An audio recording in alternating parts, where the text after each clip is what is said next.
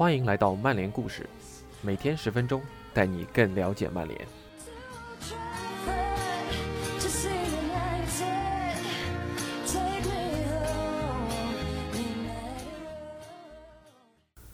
今天的曼联故事有关里奥·费迪南德，这是一篇来自于 TA 的英超六十星的系列文章。文章翻译不懂球专栏，感谢 CD 老师的授权。以下是今天的内容：里奥·费迪南德，一个传统与现代之间的英式后卫。有些球员是在水泥地上成长起来的，而且几乎是一看便知。街头球场对于球员来说是一种与众不同的挑战。在硬地上，球速会更快，也会弹得更高。相比在草地上，街头足球简直就是逼迫着年轻人们有更快的反应以及更好的预判。在这种球场上用的足球相对来说会小一号，也会更硬一些，与那种传统的周日下午足球联赛里使用的球有相当大的不同。这种变化也会让球员发展出不同的射门风格，他们会更倾向于发力。打出平快的低射。一般来说，街头球场大多是笼式球场，没有边线球和角球，因此比赛也会更加连贯。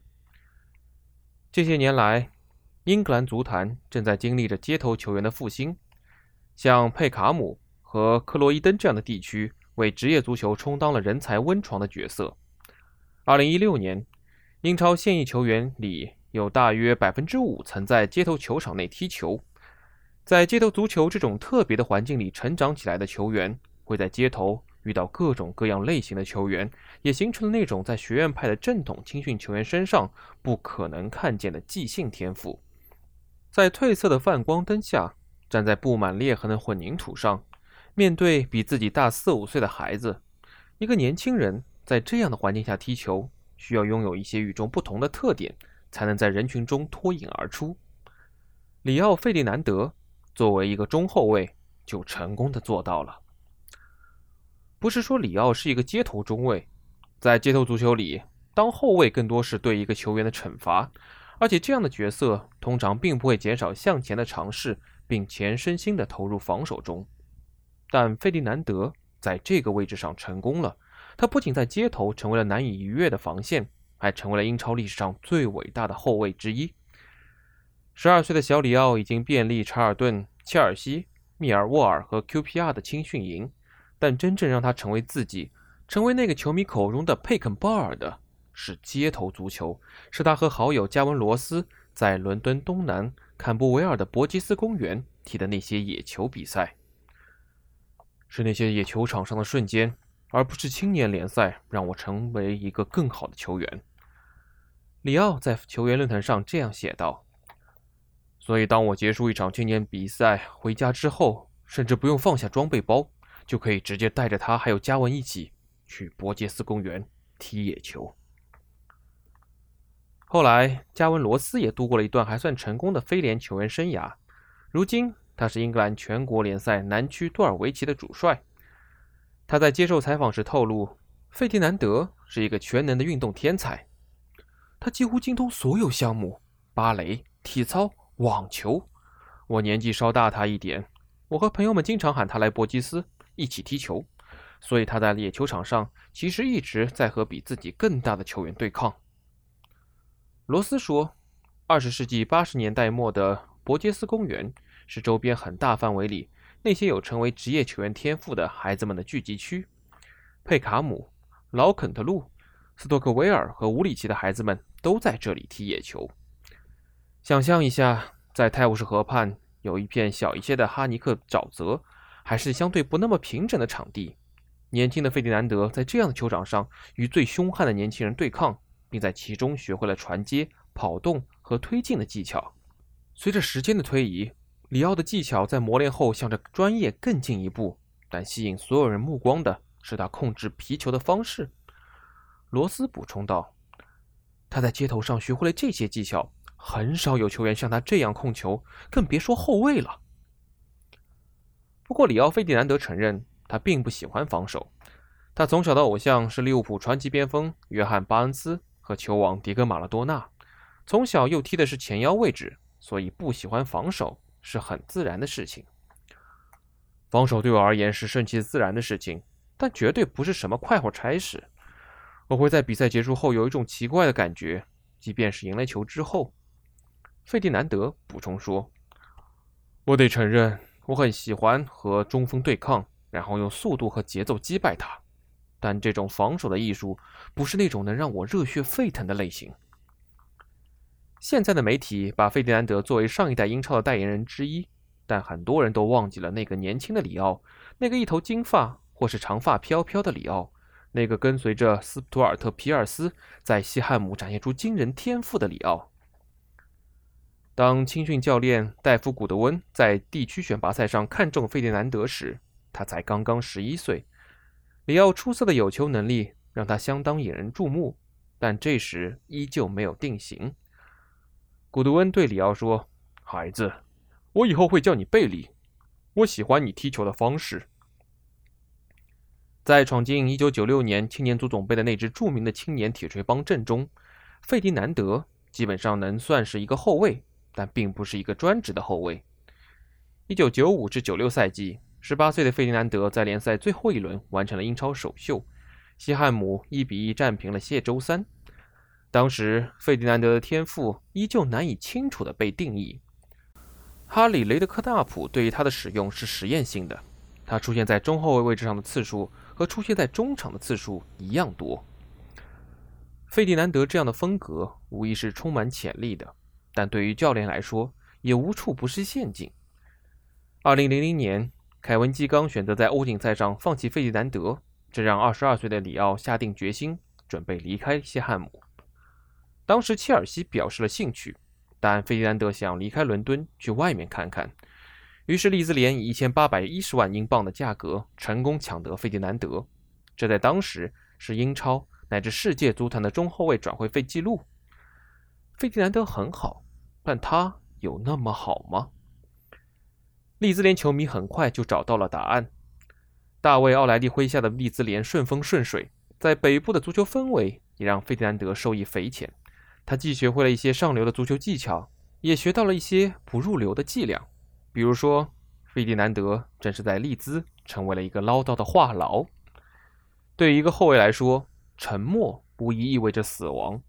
在利兹联，费迪南德成长为了一个集王牌和小丑为一体的角色，也获得了让他在未来一整个时代屹立在英格兰足坛的球商。费迪南德在利兹联只踢了两个赛季，但在和乔纳森·伍德盖特。和多米尼克·马特奥的搭档中，他展现出了每一个后卫都渴望拥有的特质：多面性与领导力。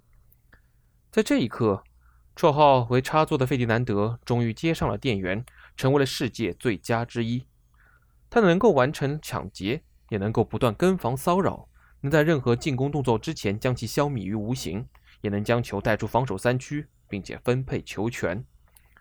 作为一个后卫，费迪南的高空球能力也不坏，但更重要的是，他从不会安静，不会停止说话，不会停止向队友们下达指令、更新位置、帮助协防。二零零二年世界杯的经验后，费迪南德跨出了职业生涯最后也是最重要的一步，他以三千万英镑的身价转会曼联。费迪南德打破了两次中后卫的转会费记录，两次都值得。费迪南德的职业生涯就像是在学骑车，伯吉斯公园带他上了路，西汉姆给他卸下了辅助轮，利兹联却决定给他添加发动机，而最后曼联还把发动机换成了八缸的。正如费迪南德自己说的，他在卡林顿第一堂训练课上，罗伊基恩因为他选择给右后卫送出短传而怒斥他：“你在干嘛？这里是曼联，要把握住机会，把球往前传。”费迪南德花了一些时间才适应曼联。他在老特拉福德的第二个赛季，因为错过尿检而被禁赛八个月，这也让他错过了2004年的欧锦赛。值得一提的是，他就此从未参加过欧锦赛。之后的2008年欧锦赛，英格兰未能晋级决赛圈。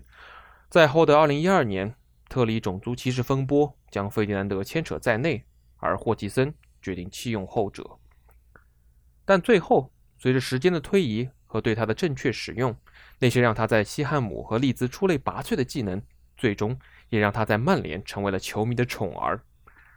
费迪南德在曼联的作用是双重的，他不仅是帮助球队六夺英超和登顶欧洲的更衣室核心，也用十二年的时间改变了英格兰足坛对于中后卫位置的刻板偏见。在二零零二年费迪南德加盟曼联的时候，全英的足球圈都认可了一个观点，就是那些想要控球的后卫只适合三后卫的体系，只有那样才能用一个更传统的清道夫来规避控球导致的风险。而当2014年费迪南德离开曼联时，所有的英超球队都想要拥有一个像费迪南德一样的中后卫，一个能自信控球的全能后卫。2007至08赛季，费迪南德找到了最佳的状态，与内马尼亚、维蒂奇一道，成为了英格兰足球史上最伟大的后卫搭档之一。那个赛季，曼联在联赛与欧冠的51场比赛里，只丢了28球，拿下了两座奖杯。一些评论员将这两人的搭档称为“丝绸和钢铁的组合”。用维蒂奇的话来说，费迪南德是一个更有档次的后卫，而他与费迪南德正好相反。但费迪南德的进化不止于此，他不仅仅是一个能出球的后卫，他甚至不那么擅长做出那种华丽的长传。对费迪南德来说，一次最好的表现是在他看穿了进攻球员的意图后。轻松地从攻方脚下夺回球权，消除威胁的同时，几乎不用做出什么抢断的动作。二零零七年的时候，弗格森说：“很难在世界足坛上找到一个比里奥更好的后卫了。”当他来到我们的球队时，他是一个有着无与伦比潜力的球员，这从他的身上能够轻易地看出。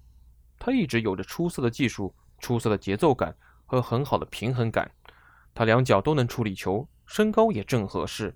他有着你希望一个中后卫所拥有的一切特质。